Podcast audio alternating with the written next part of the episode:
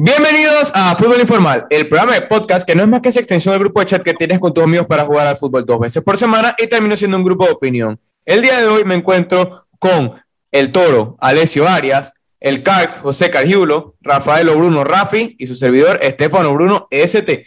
En las noticias del día tenemos que luego de la fecha FIFA, el famoso virus FIFA de cómo seleccionan los jugadores, selecciona Gareth Bale con un toque que, que pasó a ser una lesión muscular en el en el muslo derecho que lo tiene de baja indefinidamente. Y si en Madrid llueve, en Barcelona no escampa, porque Martín Braithwaite, al no responder a las acciones médicas para no operarlo, eh, la verdad es que no hubo reacción y va a tener que ser intervenido quirúrgicamente baja cuatro meses. O sea, esto deja al Barça en un estado rojo con los delanteros. Y bueno, hablando de eso, nos vamos a lo que empieza este fin de semana. Digo, esta semana, perdón porque hay noches mágicas en martes y miércoles. Y empezamos con el partido que muchos eh, se ha hablado tanto tiempo, ¿no? El Barcelona contra el Bayern Múnich. Ahora yo les quiero preguntar acá a la mesa. O sea, este equipo del Barcelona pinta algo diferente en, en cuanto a lo que sería el partido de contra el Bayern o va a ser lo mismo que el 8 a 2?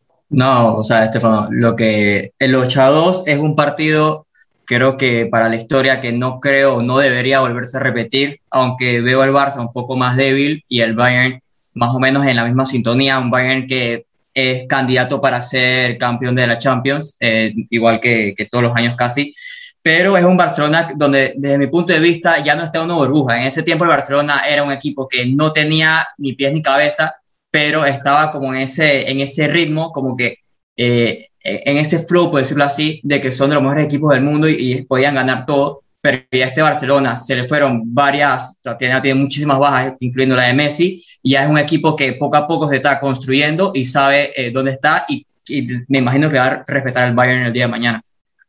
Alessio, ahora te quiero preguntar a ti. Esto que dice Rafi, ¿estás de acuerdo con que no va a ser lo mismo que el 8 a 2? Y si estás de acuerdo, sería porque el Barcelona ha sido mejor o porque el, porque el Bayern se ha disminuido de ese poderoso Bayern que fue en el 8 a 2. Bueno, sí, concuerdo en que obviamente no creo que el partido vuelva a quedar 8 a 2, teniendo en cuenta que es un resultado demasiado utópico. No, pero, hablamos de una eh, goleada abultada. Sí, sí, creo que eh, el Barcelona mañana no puede ganar. Eh, si bien es cierto, el Bayern no es la planadora que mostró ser en esa Champions, el Barcelona está muy decaído. Eh, creo que hasta psicológicamente les puede pesar todas estas bajas, toda esta mala situación. Y no veo al Barcelona ganando mañana. No los veo sacando un resultado positivo. Eh, tampoco veo una goleada al Bayern, pero los veo mal para mañana. Mañana el Barça no gana. Claro. Carx, además de aferrarte a la idea de, de Alessio, quisiera saber qué, puede afectar eh, a este equipo de Barcelona no haber jugado contra el Sevilla. ¿Crees que va a ser positivo o negativo en el descanso o en la falta de ritmo para el partido y cómo crees que queda? Yo pienso que le, eh, fue mucho, eh, le va a ser más positivo que negativo. Eh, yo pienso que el Barça sobre todo necesitaba que, su, que los pocos jugadores que, con los que cuenta, que tienen un, un, rodaje y sobre todo un bagaje internacional ahorita mismo, que son titulares en sus selecciones, necesitaban estar descansados. Un, un caso, por ejemplo, eh, eh, Pedri, que viene de jugar 80 partidos, necesitaban tenerlo descansado. Eh, los que juegan con Holanda, mira, Seriño Dessel está tocado, así que, o sea, diferentes factores que yo pienso que el descanso, el no jugar esta jornada, le va a hacer más productivo. Pero concuerdo con, con Alessio, no veo al, al Barcelona ganando el día de mañana. Yo los veo derrotados y con una derrota contundente por parte del Bayern Múnich. Estefano, antes de, que sigas con, con, el otro partido, también yo quisiera añadir que desde, desde ese punto de vista que dijo Carx, obviamente el Barcelona sale positivo porque tiene mucho más tiempo de descanso, además de que viene FIFA y la mayoría de jugadores de Barcelona no viajaron a sus selecciones, pero también desde el punto de vista táctico del mismo partido, va a jugar, lo más, o sea, está convocado Coutinho, que lleva no sé cuántos meses sin jugar, Luke de Jong, que no ha debutado con el Barcelona, Yusuf Demir, que con la mayor solamente ha jugado, si no me equivoco, uno o dos partidos, oficiales. Entonces, o sea, es un Barcelona que tácticamente se va a ver perjudicado por no tampoco eh, aplicar una formación eh, adecuada a este partido contra el Sevilla. Bueno, entonces creo que nos vamos a lo que muchos del público les gusta, que es el porcentaje. ¿Cuál es su porcentaje para este partido, Carlos? Empieza. Te diría que un 80-20 a favor el Bayern Múnich. Y le estoy dando bastante oportunidad al Barça. Wow, Rafi. Eh, yo diría que un 28-82. Empezamos con, con las cuentas alegres ahí. Alex, ¿cómo lo ves? Oh, un 70-30. Un 70-30. por esa. 70-30 me parece que es un número conservador y apropiado, ¿no? Para ver las realidades de ambos. Nos vamos ahora a otro duelo de, de campeones de Europa. Duelo que hace mucho que no veíamos porque uno de los equipos no estaba ahí, que era el Milan. Liverpool contra el Milan. Final de, de Estambul en el 2005, también en Atenas en el 2007. Yo les pregunto, o ¿qué esperar de dos equipos que al, inicio de la temporada empezaron muy bien, invictos en sus ligas domésticas, en tres partidos solo han recibido un gol? ¿Se espera un partido cerrado en Anfield de pocos goles? ¿O creen que, estos dos equipos dan para algo? ¿O creen que Liverpool da el golpe de autoridad en casa? Mira, yo te diría, ST, que yo pienso que el Liverpool eh, va a ser un partido complicado, pero creo que se van a llevar la victoria. Eh, lastimosamente al Milan en su regreso a la Champions le tocó un grupo complicado, porque te digo que es hasta complicado para meterse en Europa League, porque si no vamos a la lógica te diría que, que el puesto Europa League se lo va a pelear el Milan con el Porto, pero yo no veo al Milan muy lejano del, del Atlético y del Liverpool en rendimiento. Porto sí lo veo un escalón abajo, pero yo te digo que mañana el partido va a ser un, un partido eh, complicado para el Liverpool, pero yo creo que el Liverpool tiene plantilla para sacarlo adelante. O sea, el, el tridente que tiene adelante, basta experiencia, saben jugar estos torneos, se vieron muy bien, sobre todo en este partido que pasó la, eh, eh, jornada del día domingo contra el Leeds United, se vieron muy sólidos, Fabiño se vio muy bien, entonces yo creo que el Liverpool se va a la victoria. Bueno, es que también o sea, desde, como yo lo veo, yo también concuerdo con Carx, Liverpool se debe llevar la victoria, pero es que más que todo cómo está eh, trabajado este Milan y este Liverpool. O sea, es un Milan construido de, bueno, desde hace poco, porque Milan ha pasado, obviamente, como sabemos, años bastante malos, pero es un Milan que está para competir para Europa League y, y, ya, o sea, para Champions no tiene, no tiene manera de Champions, aunque tenga siete Champions encima en su historia, ahorita mismo no tiene equipo para ello, a diferencia del Liverpool que sí lo tiene. Y además, los jugadores y el técnico tienen muchísima más experiencia que los jugadores y el técnico del Milan. Concuerdo ahí, concuerdo totalmente con Rafi. Eh, el punto justamente que iba a tocar, el hecho de que este equipo del Milan no juega Champions desde la 2013-2014. La mayoría de estos jugadores no tienen experiencia en Champions. Eh, va a ser un punto positivo tener a Zlatan, eh, pero no creo que el Milan eh, si bien va a ser un partido parejo, no creo que el Milan pueda sacar muchos puntos en este partido, eh, como máximo un empate, pero veo al Milan perdiendo, la verdad. Creo que lo que va a ser la experiencia, el peso de Anfield, eh, no lo creo que, que puedan hacer competencia al Liverpool en su casa. Wow, o sea, ustedes dicen que un, un, empate del Milan sería un punto de oro, ¿no? En Anfield. Yo también lo firmaría 100%. Entonces, en sus porcentajes en este partido. Eh, yo, yo, te diría Empieza 80-20. 80-20 Liverpool. No, yo te diría que este está más abierto. 65-35. Yo me inclino por el 75 y 25. Por el Liverpool, por supuesto. Yo me voy, yo me voy con Carx en el 65-35. Me, me, ha gustado esa, esa, cifra. Entonces ahora nos vamos a otro duelo de, de, No nos vamos de Milán, ¿no? Porque el Inter recibe al Real Madrid. Miren esta estadística interesante que en los últimos cinco partidos entre ambos, cuatro victorias para el Madrid y un solo empate. El Inter que viene de dar una, un rendimiento, una presentación mediocre contra la Sampdoria y un Madrid que viene de golear al Celta en un partido en el Bernabéu que creo que encendió emociones y con un Vinicius Junior que no sé si fue por el rival o qué, pero se vio bastante letal. Entonces, es difícil, ¿no? Comentarlo por tantas bromas que se han hecho de Vinicius, pero se vio contundente en este partido.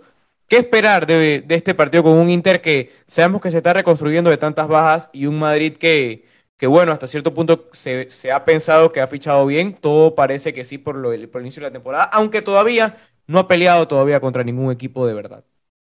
Mira, eh, con todo y eso que hablamos de que el Inter tuvo eh, varias bajas, yo pienso que el Inter, eh, o sea, lo que hizo fue buscar piezas similares, lo más, las piezas más similares que podía adquirir en el mercado para su sistema. Lo hizo consiguiendo a De Seco, consiguiendo a Joaquín Correa y consiguiendo sobre todo a Simón Inzaghi, un, técnico que juega al mismo 3-5-2 que ya está acostumbrado a jugar el Inter. Entonces, no hay mayor de los efectos. Pero yo pienso que el partido de mañana yo le tengo que poner una incógnita. Una incógnita, sobre todo eh, por el lado del Inter, porque yo creo que con todo eso que vimos las dos primeras jornadas, un Inter que estaba afinado como una máquina, yo creo que todavía le pesa ciertos factores de manejo del sistema por parte de Inside. Y en el lado del Madrid, yo veo un Madrid que si bien es cierto, tiene esa pegada letal que tenía, que, caracterizó al Madrid Ancelotti en su primera etapa. Sobre todo la muestra de ello es Vinicius, que Vinicius ahora eh, tiene dos o tres jugadas por partido y una es gol. Tiene el mejor ratio de enfrente a, eh, enfrente a la vara de toda la liga. Algo increíble que, eh, que estemos hablando de Vinicius con esas cualidades pero yo pienso que en Madrid lo que se podría decir que prende las alarmas es lo endeble que se vio defensivamente el fin de semana pasado. Yo pienso que no, no, puntualizar en el tema de los errores que hubo, o sea, errores en salida, errores en marcación, que a la postre eh, eh, terminaron en los goles del Celta, un Celta que generó peligro en base a eso. Yo creo que va a ser un partido muy interesante, un partido con muchas incógnitas, pero creo que el Madrid va a poderlo sacar adelante. Alessio, ¿tú firmarías un empate siendo el Real Madrid en este partido? ¿Crees que un punto para el Madrid sería beneficioso? No, no, no, no. Yo sinceramente no creo que el Madrid nunca firme un punto en Champions. ¿En el Meazza? Eh, no, no. En, poco, en pocos estadios. Este no sería uno de ellos. Alessio, Alessio, Alessio está pensando como Juventino, eso es lo que pasa. No, no, lo que iba a comentar es que una cosa es jugar en Italia y otra cosa es jugar en Europa. Ni siquiera Conte pudo sacar resultados con este Inter en Europa, haciendo un fracaso rotundo el año pasado. Ahora hay que ver si Inzaghi va a tener la capacidad de poder competir con este equipo en Europa. Un equipo que tuvo un buen mercado, muy inteligente, pero es una plantilla que está desmejorada. Eso es eh, innegable. Entonces creo que va a ser un partido abierto, un partido de muchos goles. Eh, concuerdo con Carx, es un partido muy difícil de pronosticar. Eh, pronosticaría un partido de muchos goles, muy abierto, eh, y creo que el Madrid puede sacar un resultado positivo. Rafi, ¿cómo lo ves? Yo también. Eh, más adelante eh, en un pick mío verán cómo, cómo lo veo el partido, pero yo también concuerdo con mis compañeros. Al final hay que ver el Madrid cómo va a responder a la ofensiva del Inter, que comienza lesión. No es Italia, es Europa, pero tampoco es el ataque del Inter, claro que anda en buen momento. Un Deseco que personalmente me gusta mucho cómo juega y además en las bandas eh, encontramos un Perisic y o un Dumfries que son bastante ofensivos y más que todo los juegos en, la banda, la profundidad es lo que más le ha costado al, Real Madrid, más que todo en este, en este inicio de, de temporada. Así que el Madrid cómo aguanta también esta ofensiva del Inter, porque de cara, de cara ofensiva del Real Madrid se ha notado que un Benzema y un Vinicius que están on fire. Sí, bueno, y, y ya ahora que, que nos dicen eso, quisiera saber entonces los porcentajes que tienen para este, para este partido. Yo me inclinaría un 60-40 eh, a favor del Real Madrid. Eh, yo me iría por lo mismo que Alessio. Creo que un 60-40 y lo más, lo más predictible aquí sería un empate. Sí, 60 y, 62 a 38. Madrid. Pero es que increíble esto. Cada vez que viene la Champions vienen estos porcentajes locos de Rafi. Vamos, si es 60-40, todos saben que esto está más claro que el agua. 60-40 este partido. Para no decir que se copió, yo creo. Sí, sí, sí, correcto. Entonces yo les quiero decir, antes de cerrar el tema Champions, brevemente quiero que me digan cuál ustedes se, dirían que serían dos candidatos directos para la neta Champions. ¿Quiénes ustedes creen que serían los, sus dos candidatos? Así, a lo corto. Bueno, viendo el mercado, a primera impresión, eh, yo te mencionaría al Chelsea y al PSG. me, Alessio me robó lo que iba a decir. O sea, pero creo que y a United no lo ven ahí. La United de Cristiano, el, comandante. Carl, siempre ha sido United, para que sepan. No, no, no, no, seamos serios. Usted sabe que yo soy el Chelsea, compadre, que yo no soy el United. Pero el United, por mucho que tenga mm, eh, la, posiblemente de las mejores delanteras del mundo hoy en día, hay un factor que a mí todavía no me deja conforme y es Ole Gunnar Solskjaer. No creo que con Solskjaer lleguen a ganar o una Premier o una Champions. No es un técnico que, que pueda sacar adelante ese equipo. Yo concuerdo tanto con Alessio y Rafi creo que a, priori, antes de que se juegue la primera jornada, por tanto por el mercado y como están jugando, creo que es el PSG y el Chelsea. Pero yo siempre metería en ecuación también al Bayern Múnich. Sí, es que yo veo al Chelsea, al PSG y un escalón abajo O sea, que son los otros dos que pueden ser candidatos es Bayern y Manchester. Pero, pero, pero entonces, oigan, les, les, dije dos, les dije solo bueno, dos, están diciendo cinco equipos, porque entonces así es fácil. Yo te puedo decir seis también. Te digo estos dos, pero creo que de repente este y este. Yo voy a ir, claro, yo diría que este año es el del Manchester City. Y lo digo claro, si no es Manchester City, eh, no, la verdad es que no veo al PSG, lo lamento. Siento que, siento que van a flaquear en algún momento. Y, y Con si Lionel Andrés. Más uno, te digo al City, pero no voy a decir, creo que estos dos, pero de repente este otro está jugando bien, porque a, así caer como Pero- gato cae cualquiera. Pero bueno, si, eh, eh, si no la gana el City, bueno, el próximo año van al mercado 200 millones más y ahí hasta que ganemos. Así es, así lo hace el City. Sí, bueno, Carlos, ¿usted cómo celebró? Recuerdo cuando celebró el gol de Agüero, ¿ah? que usted todavía lo sigue negando. Usted tiene, usted tiene traumado eso en la mente, yo creo, ST. Bueno, bueno. Nos vamos ahora a lo que, lo que es Inglaterra, ¿no? No, no, no nos dejamos de ir sin, sin mencionar el doblete de Cristiano. Eh, gran actuación, gran partido, pero ahora yo les quiero preguntar. Un jugador con 36 años, en una liga que evidentemente es más exigente físicamente que la italiana, ¿cómo va a ser el rol de Cristiano en este equipo? O sea, él va a ser el titular indiscutible de todos los partidos, lo jugará todos, de repente entrará de cambio, solo jugará 45 minutos. ¿Qué es lo que se podría esperar de este Cristiano? Cristiano va a ser el delantero titular. Sencillo, no hay más nada que decir. O sea, no, aquí indiscutible no- en todos los partidos, todas las, todas- El- o sea, Liga y el- Cha- no. Premier y Si Champions. está bien, si está No. bien, va a ser el titular. Yo no creo, no Pero- en la plantilla, Cavani no está por encima de él, Greenwood juega de carrilero, Rashford juega por la banda, Sancho también, o sea, A ver, Alessio, ¿por qué no? mientras esté bien. No, porque incluso en la Juventus ya en los últimos años él, aunque juega una gran cantidad de partidos titular indiscutible, muchos partidos de liga eh, o algunos partidos de liga él decide descansar, inclusive por voluntad propia, o así se manejaba en la Juve, no sé cómo se vaya a manejar en Manchester, pero yo sí creo que él va a ir rotando en algunos partidos de liga, quizás los menos importantes, eh, pero va a ser titular, va a jugar muchísimos partidos, va a ser candidato a ser el Pichichi en liga, el máximo goleador, y va a estar jugando todos los partidos de Champions, sin duda. De Claro, yo pienso- por. Yo pienso, o sea, en base a lo que dijo Alessio, era un poco mi comentario de que, o sea, obviamente va a ser el titular, va a ser la primera opción, pero va a dosificar. Y más en este equipo que tienen más jugadores en el ataque que pueden cubrir eh, la posición, más calidad que lo que tenía la Juventus. Si en la Juventus dosificó con menos calidad, aquí, tanto por la edad y por los jugadores que tienen adelante el United, lo va a hacer. Pero la primera opción, si Cristiano está bien, va a ser Cristiano. Bueno, hilando por ese lado, eh, Rafi, te pregunto, o sea, entonces el tema con la Juventus, ahora ya cambiando directamente a Italia, eh, Chiellini dio unas declaraciones donde decía que hay que prepararse para la era post-cristiano, pero o sea, teniendo nada más tres temporadas en el equipo, ¿tú crees que, y teniendo en cuenta que la última, el que tiró verdaderamente de ese, de ese carro fue Federico Chiesa, se podría hablar de una era cristiano que, o sea, No acostumbrarse a algo distinto? No lo sé, Porque, porque al final de cuentas está bien, se fue Cristiano, el equipo está mal, pero no es que el equipo estaba bien la temporada pasada. O sea, aquí algo venía mal y creo que no era Cristiano. Además de que Estefano odia muchísimo a Cristiano, tiene No, aquí no, esa como si fuera el próximo Messi, una cosa así. Confirmo, confirmo, Rafi.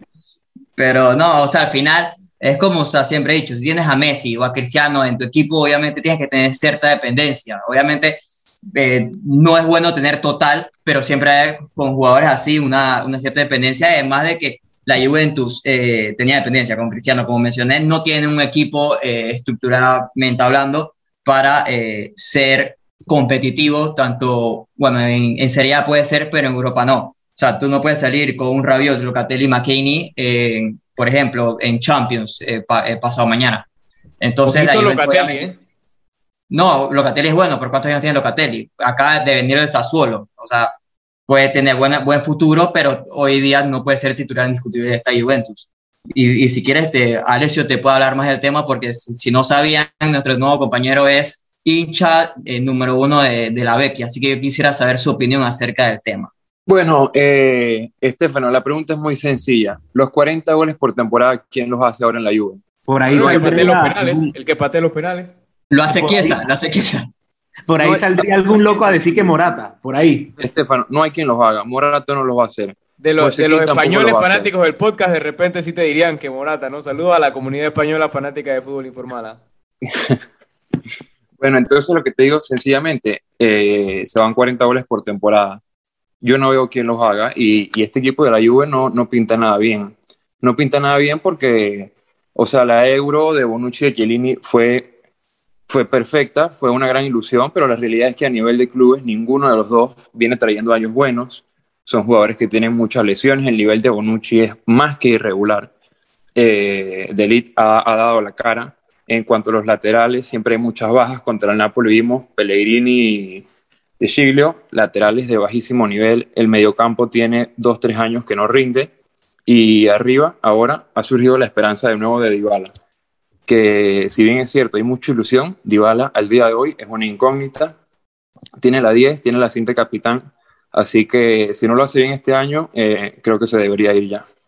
Quiero darles esta estadística del partido contra el Napoli. Napoli 67% de posesión contra el 33% de la Juve. O sea, tiros totales 25 tiros del Napoli, 8 de la Juventus. Oportunidades creadas 18 Napoli, 5 Juventus. O sea, creo que fue un partido que se podría decir que estuvo parejo en lo que fue el marcador, pero no se vio la Juventus de, de hace varios años. Y es una Juventus que tiene un punto de 9 y creo que es una situación no como la del Arsenal, que ya sabemos cómo, cómo podría terminar eso, pero es una posición de la Juventus que, que no lo sé, o sea, equipos como el Napoli, como, el, como la Roma, como el Milan, que bien se puede ver que pueden flaquear a, a final de temporada, creo que están sacando diferencias importantes para lo que sean los puestos de Champions. O sea, ojito Mira. con eso porque no se han dado buenas actuaciones de la Juventus y no, Y no, se espera un futuro próspero. Y no, y sobre todo andando en el partido de, de- contra el Napoli, o sea, cuando tú tienes un lateral que se lo lleva a Mario Rui, que es un lateral que yo vengo criticando el Napoli hace tiempo, y le pegó un baile a De Giglio, o sea, no, no hay más nada que hablar, o sea, eso habla del pobre nivel que tiene la Juventus, por mucho que De Giglio y Pellegrini no sean titulares, pero en los momentos que tus laterales titulares se lesionan, te pasan estas situaciones. O sea, el, problema de la Juventus es algo que ya tenemos tiempo en este podcast hablando de que tiene un mediocampo, un mediocampo, perdón, flojísimo, que tiene cero creación de juego, que solamente dependen de la creación que le aporta Dybala, y ahorita mismo le está pasando como le pasó al Madrid. Se le fue Cristiano Ronaldo, ¿con quién lo reemplazó el Madrid? Con Mariano.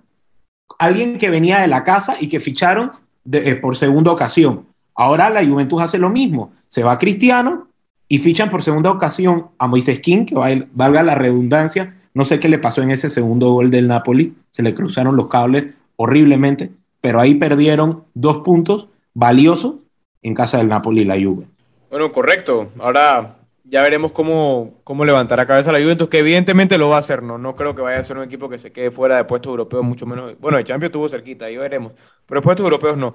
Queremos eh, cerrar lo que sería el capítulo antes de ir a los, a los picks con el, con el episodio de la selección, ¿no? Esa sección tan importante. Y yo quería decirles cómo fueron las sensaciones ahora, eh, luego de los tres partidos, ¿no? Porque si nosotros le preguntamos a cualquiera, incluso tú me decías a mí, que nos fuéramos con cinco puntos de estos tres partidos, yo lo firmaba. Pero siento que luego de ver cómo actuó la selección, la gente se queda con cierto sabor de boca de que pudo haber, pudo haber obtenido más. Quisiera saber qué piensan al respecto porque se vio bien la selección. Creo que en mi- a mi punto de, a mi parecer, eh, le afectó que fueran tres partidos en el sentido de que el desgaste fue mucho mayor y se notó en ese último partido por cómo salió Blackburn, cómo salió Negritillo, cómo le pasó a Coco lo que le pasó. Eh, aunque también el punto positivo era que si tú empezabas con buen momento, o sea, tenías la ventana positiva, o sea, en motivada y con tus jugadores activos, eran tres partidos que tenías positivos. Bueno, si bien es cierto que, que deja la sensación eh, que Panamá pudo haber sacado nueve puntos en esta triple fecha, eh, porque esa es la sensación con la que quedamos todos, eh, como tú dices, cinco puntos se hubieran firmado. Yo creo que todo el mundo lo hubiera firmado. Y mi conclusión es muy sencilla. Lo veo totalmente positivo. ¿Por qué? Porque apenas van tres fechas de 14 y la sensación que deja para las fechas que vienen, ¿cuál es? Que Panamá le puede jugar a cualquier equipo, que Panamá puede ir a cualquier estadio y jugar bien, tener la pelota, crear, meter goles y ganar. Entonces, fueron cinco puntos, eh, están dentro de los primeros cuatro. Eh, lo que queda es seguir ganando, seguir jugando, manteniendo el nivel que mostraron y sin duda, si mantienen ese ritmo, van a estar entre los primeros cuatro. Claro, Total. eso es cierto, pero ahora también te digo, Rafi, o sea, ¿qué pasa si en la otra fecha no, no, o sea, está el Chucky, vuelve el Chucky, vuelve Edson Álvarez, vuelve, vuelve Vela. En Panamá no están los jugadores, o sea, al final también lo que sale eso, pero creo que el fútbol es de momentos y este era un momento que se pudiera decir que no se aprovechó al máximo.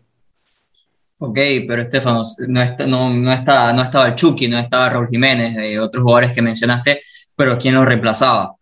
O sea, reemplazaba que Tecatito, que casi se eh, fichaba para el Milan. Era titular igual. Sí, o sea, pero los jugadores que entran igual son de un nivel muy superior a los niveles de, de Panamá. Panamá, ¿quién estaba? O sea, estaba Blackburn, que hace, no sé, cuatro temporadas está, quedó campeón con el Churrillo y está jugando en Bolivia. O sea, estaba Waterman, que, que lo pedimos y descendió la temporada pasada con su, con su equipo y tuvo que fichar con, con otro equipo en Chile. Sí, pero no. la 23 olímpica de México, Uriel okay, Altuna, pero, pero, pero Rafi, a Panamá no le faltó ni un titular. No, sí, o sea, yo, yo sé, yo entiendo lo que me tratas de decir, pero aunque México no haya ido con su titular, su suplencia igualmente es mucho mejor que la titular de Panamá. Entonces, eh, yo me quedo con lo, que, con lo que dice Alessio, o sea, más que todo la mentalidad del mismo equipo de Panamá, eh, o sea, le va a beneficiar para los próximos partidos porque, o sea, Christensen la, la ha sabido como adoptar una idea a cada uno de ellos y ellos, o sea, pareciera que van a muerte con él, saben que le está funcionando la idea y van a seguir trabajando por eso. Y se vienen partidos muy complicados eh, con, visitando a El Salvador visitando a, a, Canadá. O sea, la próxima fecha me parece que va a ser hasta mucho más difícil que esta que acabamos de pasar.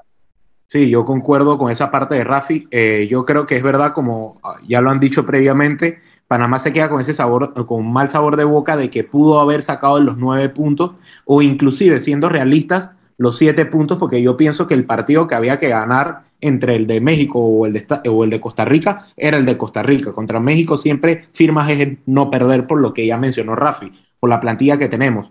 Pero yo sí me voy contento. Creo que si hay que ponerle una calificación es que lo hicimos muy bien. Los cinco puntos era lo que yo firmaba, mínimo cuatro para estar en competencia con los puestos eh, eh, por, eh, por ir directo al Mundial o por el repechaje yo pienso que la próxima jornada lo que hay que dosificar es el hecho de la plantilla. Yo pienso que hay que convocar ciertas unidades como Armando Cooper, que es el, recambio que yo veo directo para la posición de Coco Carrasquilla, si no llega adecuado a la, fecha FIFA. Eh, sobre todo hay que poner la carne al asador para el partido vital contra El Salvador. Del Salvador hay que sacar los tres puntos, no perder contra Estados Unidos y ir a rascar el, el empate a Canadá. Esa es la sumatoria que tiene que hacer Panamá. otros cinco puntos, Carx. Sí, otros cinco puntos te lo firmo desde ya, pero vital el hecho de ganar en el Cuscatlán. El Cuscatlán, Panamá tiene que salir con la victoria. ¿Por qué? Porque esto es simplemente, si tú te dejas punto de local, tú tienes que ir a buscarlo a otra plaza. Ya fuimos a Jamaica, pero el que quiere ir al Mundial, en, óigase bien, óigase bien, el que quiere ir al Mundial directamente tiene que sacarle 6 de 6 a El Salvador y 6 de 6 a Jamaica. El que menos pierda puntos con esos dos va a sacar la tercera plaza y el que venga detrás el repechaje. Sabias palabras del Carlos. ¿Coinciden con ellos, Rafi y Alessio? Sí, claro. O sea, al final tus partidos contra Estados Unidos y contra México es eh, hacer lo mejor que puedas de visita y de local rasgar por lo menos el empate, porque se sabe que son los que en teoría pasan de primero y de segundo. Y entonces ese tercero, en teoría también, como la, última eliminatoria era Costa Rica, pero ahorita mismo según Costa Rica muy débil, y un Honduras que tampoco es la gran cosa, por lo que Panamá, o sea, hoy día, eh, por lo que dicen los expertos, son, es el que debería pasar de, tercero por cómo se ha demostrado por lo menos en estos tres partidos. Hombre, Alfonso Davis se ha tirado partidazo. Eh. Alessio, opiniones. Bueno, no, concuerdo que la siguiente triple fecha es más que difícil. Eh, pero bueno, concuerdo con Carx. Ahí lo importante va a ser ganar ese partido visitante contra Estados Unidos, puntuar, y el partido contra Canadá, pues que pase lo que tenga que pasar. Que el equipo juegue bien, eh, que se mantenga el, mismo estilo y que los jugadores se sigan desenvolviendo y desarrollando una misma idea, eh, en caso de que no se lograra puntuar. Pero siento que el, que el futuro que se le ve a esta selección de Panamá es muy positivo, así que creo que van por el camino correcto. Bueno, sí, esperemos, esperemos que también lo, de las lesiones eh, le, venga bien a Panamá, o sea, no tenerlas y, bueno, afrontar la fecha FIFA en un buen momento. Ahora nos vamos al segmento favorito de la gente para cerrar, como siempre, el segmento de los picks. Carls, ¿qué nos traes para esta fecha? Bueno, eh, yo empiezo con el La único, pick que voy a Champions. el único pick que voy a tener de la Champions, Atlético de Madrid versus el Porto, menos 2.5. eh, y luego me voy con una dupleta del calcio, papá. Sassuolo versus Torino, ambos marcan, ese partido se va a jugar el día viernes. Y el partido de la fecha en el calcio, Juventus versus Milan, menos 2.5 goles. Bueno, aquí yo me voy- Dale, aquí voy por lo siguiente. Eh, Cards, cuando es semana de Champions, los picks deben ser de Champions, deberían, pero bueno. Eh, Oiga, llegando e imponiendo el Alex. Muy bien, me gusta ese estilo. ¿ah? Me voy aquí, Manchester United y más de 1.5 goles. Eh, doble oportunidad a Juventus y menos de 3.5 goles. Y doble oportunidad al Bayern y más de 1.5 goles. Bueno, voy respetando lo que menciona Alessio, me voy con tres picks de, de la Champions. Inter, Real Madrid, ambos equipos marcan. Besiktas contra Borussia Dortmund, Borussia gana. Y Liverpool contra Milan, Liverpool se queda con la victoria. Bueno, yo vengo cerrando también con tres de Champions, porque cuando hay Champions, la gente quiere eso. Nos vamos a el Atlético de Madrid contra el Porto, Atlético de Madrid Money Line, Sevilla Salzburgo, Sevilla Money Line y Malmo contra Juventus. Ambos equipos marcan. Con esta se la dejamos rebotando. Es cuestión de ustedes que definan. Hasta la próxima.